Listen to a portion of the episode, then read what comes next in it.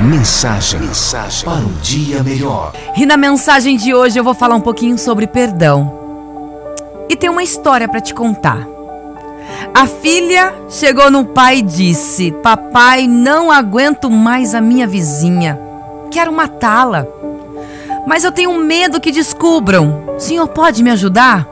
Então o pai respondeu: Claro, minha filha, posso sim, mas tem um porém. Você vai ter que fazer as pazes com ela para que ninguém descubra, para que ninguém desconfie de você quando ela morrer. Então você vai ter que cuidar muito bem dela, vai ter que ser gentil, agradecida, paciente, carinhosa, menos egoísta, retribuir sempre, escutar mais. E tá vendo esse pozinho aqui? É, esse pozinho todos os dias você vai colocar um pouquinho na comida dela. Assim, ela vai morrer aos poucos.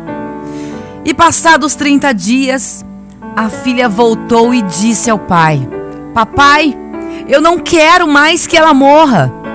Eu passei a amá-la e agora? O que eu faço? Como eu faço para poder cortar o efeito do veneno? O pai então respondeu: não se preocupe, minha filha. O que eu te dei foi pó de arroz. Ela não vai morrer, pois o veneno estava em você. Sabe qual é a moral da história?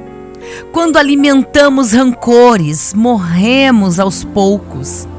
Então, que possamos fazer as pazes conosco e com quem nos ofendeu que possamos tratar os outros como gostaríamos de ser tratados.